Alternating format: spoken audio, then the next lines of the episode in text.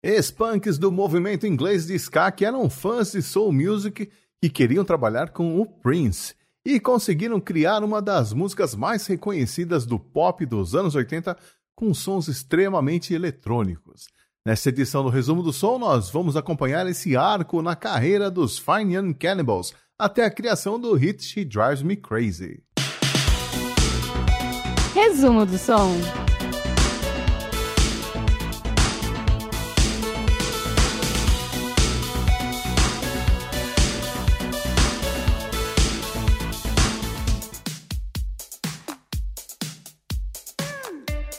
A ligação do baixista Dave Steele e do guitarrista Andy Cox com sua antiga banda, o The Beat, assim como com todo o movimento do revival do ska na Inglaterra dos anos 70, há muito havia desaparecido em 1988. Também faziam parte do passado o interesse pelo punk rock, substituído pelo amor à soul music e também aos ritmos dançantes eletrônicos que estavam se popularizando na época. Mesmo após quatro anos desde o lançamento do álbum de estreia do grupo, Johnny Come Home, de 1985, os Fine Young Cannibals ainda gozavam do prestígio do sucesso radiofônico. Eles contribuíram com quatro músicas para o filme Teen Man, do qual o vocalista Roland Gift participou. O primeiro trabalho como ator de uma longa carreira que incluiu até um papel na série de TV dos anos 90 Highlander. Já David e Andy preferiram ampliar seus horizontes musicais e até criaram um grupo fictício chamado Two Men, a Drum Machine and a Trumpet, ou seja, dois homens, uma bateria eletrônica e um trompete, só para lançar algumas músicas no estilo house, que foram bem recebidas pelo público nas pistas de dança. Essas incursões cinematográficas renderam várias músicas que, além de aparecerem nas trilhas sonoras dos filmes, também fariam parte do álbum seguinte do grupo, que viria a ser batizado de The Raw and the Cooked. Porém, como as coisas andavam bem para o Fine and Cannibals, quando a gravadora London Records sugeriu que o grupo procurasse um produtor para gravar as últimas músicas e completar o segundo álbum, eles foram enfáticos. Queriam trabalhar com o Prince. Obviamente, Prince tinha mais o que fazer da vida, afinal de contas, ele já produzia vários artistas que ele apadrinhou ao longo dos anos 80 e não tinha tempo nem para produzir seus próprios discos. O mais próximo que a gravadora conseguiu chegar disso foi trazer o produtor David Rivkin, mais conhecido como David Z, que fazia arranjos e produção musical para o Prince e seus protegidos, e que tinha outra conexão com o Prince. O seu irmão Bob Z era o baterista da banda Revolution, que acompanhou Prince de 1979 até 1986. O desafio que David Z teria que encarar era conciliar a soul music que Roland Gift tanto amava com os sons e as batidas eletrônicas que fascinavam David Steele e Andy Cox, mas deixando com uma cara de algo que o Prince gravaria. O grupo se mudou então para Minneapolis para trabalhar no estúdio do Prince, o Paisley Park Studio, ao lado de David Z, o que deixou a gravadora London Records muito satisfeita. Afinal, como não há nada para se fazer em Minneapolis, o grupo não teria outra alternativa que não fosse trabalhar no álbum. Se bem que eles já estavam trabalhando na música há algumas semanas, tempo suficiente para perder o interesse nela, a ponto de considerar até descartá-la definitivamente. Essa primeira versão da música She Drives Me Crazy, inclusive, tinha outro nome, She's My Baby. David Z convenceu o grupo de que a canção tinha potencial, e eles resolveram mudar a letra da música, falando desta vez de um sentimento que todo homem apaixonado já sentiu. E deu certo. Essa troca não apenas reviveu o interesse do Fine Young Cannibals pela música, como também definiu a atitude de todos os envolvidos no projeto e permeou todos os aspectos da gravação. Do processo de produção, passando pela forma como os vocais seriam gravados, até o entusiasmo com o qual as técnicas de gravação foram utilizadas. Cada instrumento utilizado na música recebeu um tratamento diferenciado e, como não há muitos sendo usados, os intervalos na melodia de She Drives Me Crazy acabaram se tornando parte do som. Cada parte da música foi pensada meticulosamente, em especial, o som da caixa da bateria, que foi gravada, sampleada, editada e programada tantas vezes e usando tantos sintetizadores e hacks de efeito que eu acho que nem o próprio David Z conseguiria repetir o processo que culminou no som que todo mundo reconhece hoje em dia.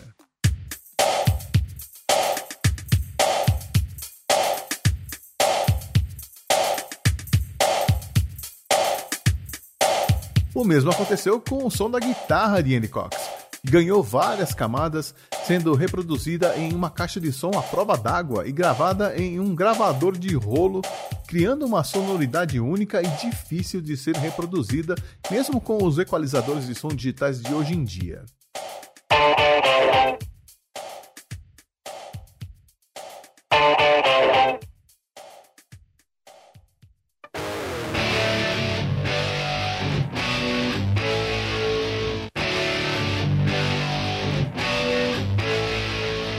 David Z foi além. Enquanto Andy tocava os acordes, ele ficava girando os botões do equalizador de um lado para outro, criando uma espécie de efeito wah-wah bem característico. Improvisos que fizeram toda a diferença. A última parte da música a ser gravada foi a voz de Roland Gift. Como a banda foi reescrevendo a letra da música conforme a mixagem das partes aconteciam, da letra original pouco restou. Até o modo como Roland Gift passou a cantar as frases, em falseto e de forma quebrada, sincopada, foi pensada de forma a se encaixar perfeitamente com o som da guitarra. Por conta do método de gravação utilizado por David Z, onde os sons eram trabalhados e definidos durante o processo de composição e não na mixagem final, a finalização da música foi rápida e consistiu basicamente em ajustar os volumes dos instrumentos e vocais.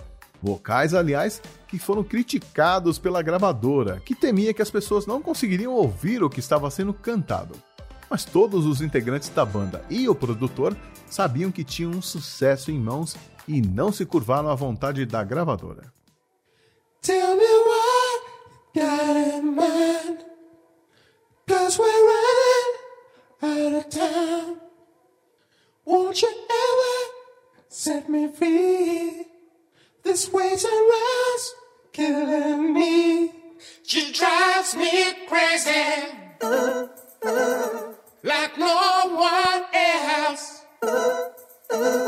She drives me crazy and I can't help myself. Lançada em 26 de dezembro de 1988, She Drives Me Crazy antecedeu a chegada do álbum The Raw and the Cooked em um mês.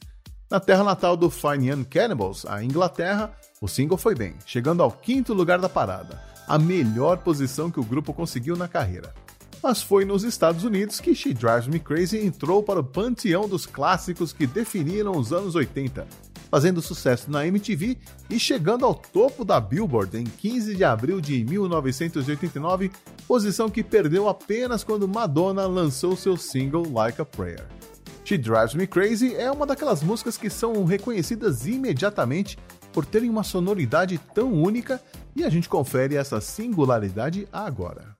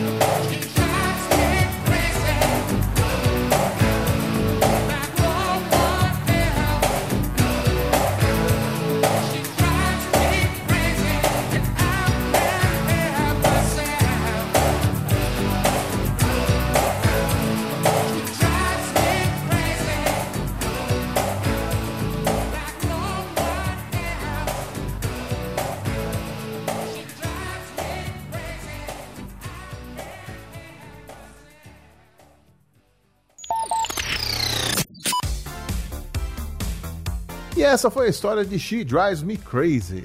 Eu espero que você passe a ouvir a música com outros ouvidos a partir de agora e volte aqui no mês que vem, quando eu retorno com mais uma história de mais um hit dos anos 80.